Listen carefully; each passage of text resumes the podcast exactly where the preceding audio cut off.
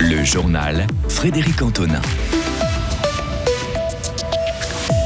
La crise sanitaire est passée, mais le manque de médicaments se fait toujours sentir. C'est le cas pour le Temesta notamment et ça pose problème. Décryptage dans ce journal. L'incendie d'une machine de chantier lundi à Charmey a créé un risque de contamination d'une nappe phréatique. Des travaux d'urgence ont dû être effectués une fois les flammes éteintes. Et puis on connaît les successeurs de Nadine Gobet et Nicolas Colli au Grand Conseil. Ils prêteront serment en décembre.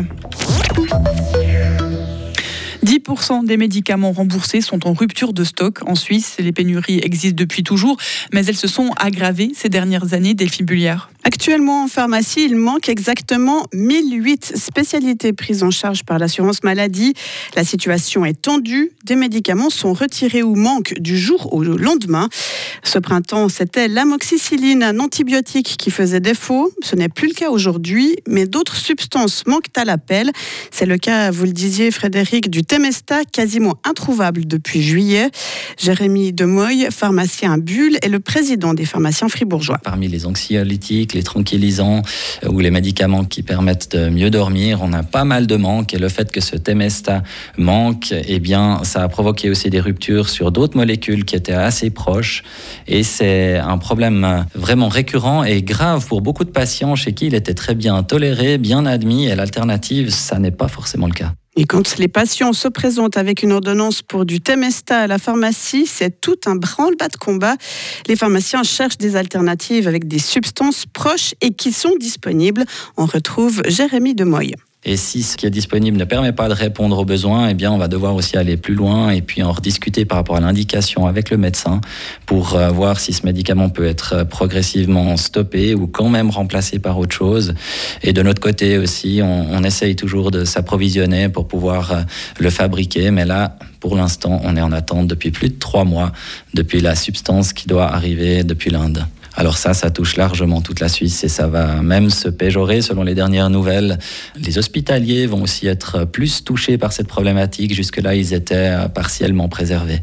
Jérémy Demoy de relever que les pharmaciens ne sont pas rémunérés spécifiquement pour le travail de recherche de médicaments équivalents et la coordination avec les médecins traitants et trouver des alternatives relève du cas par cas. Merci Delphine. Alors que la saison froide et ses mots arrivent, sachez que le président des pharmaciens fribourgeois se veut rassurant pour l'instant. Il est confiant quant à la disponibilité des traitements des maladies hivernales.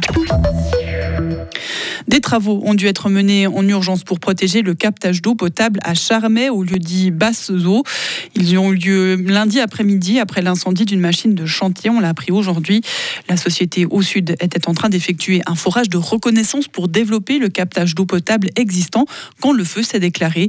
Les flammes ont été rapidement éteintes. Dominique Progin, directeur d'Au Sud. Bon, les mesures immédiates, évidemment, c'est de déplacer hein, le matériel qui a été calciné, hein, de mettre, on va dire, à l'abri, euh, enfin, que ça, ne puisse pas être une source de, pollution supplémentaire. Donc là, il a été isolé, euh, mis sur des, bâches euh, étanches.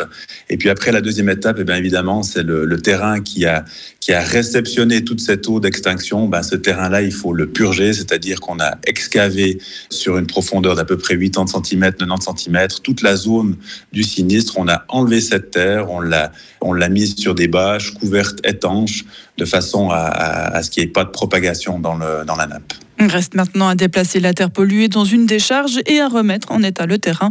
Ces travaux devraient être faits la semaine prochaine. En attendant, la société au sud et les services cantonaux euh, assurent le puits d'eau potable qui alimente les communes du sud n'ont pas été touchés. Les habitants des 30 communes aux alentours peuvent donc continuer à boire l'eau du robinet sans problème. Du changement au Grand Conseil fribourgeois, fraîchement élu au Conseil national, Nicolas Colli laisse sa place. L'UDC sera remplacé par Nicolas Berset, le syndic de Ferpiclot. Dans deux semaines, le groupe UDC désignera aussi un nouveau chef de groupe. Et du côté des libéraux radicaux, Nadine Gobet, aussi élue à Berne, laissera sa place à Sophie Moura, actuelle vice-présidente du PLR Fribourg. Et puis un trafiquant de drogue a été condamné hier à deux ans et demi de prison dans la Broye. Le tribunal pénal du district l'a reconnu coupable d'avoir vendu de la drogue à plusieurs personnes dans la région de Payerne entre 2020 et 2022, mais aussi d'avoir consommé lui-même des stupéfiants, en particulier du crack. L'homme de 42 ans ressortissant portugais est aussi expulsé du territoire suisse pour une durée de 5 ans. Il ne s'est pas présenté à son procès et aurait déjà quitté la Suisse. Retrouvez toute l'info sur frappe et frappe.ch. Le temps de jeudi avec une nouvelle dégradation. Des pluies vont arriver l'après-midi. On va garder des conditions perturbées avec du vent jusqu'en début de semaine et de la neige parfois à partir de 1000 mètres. Température de 2 à 8 degrés pour jeudi, 5 à 9 pour vendredi et de 5 à 7 pour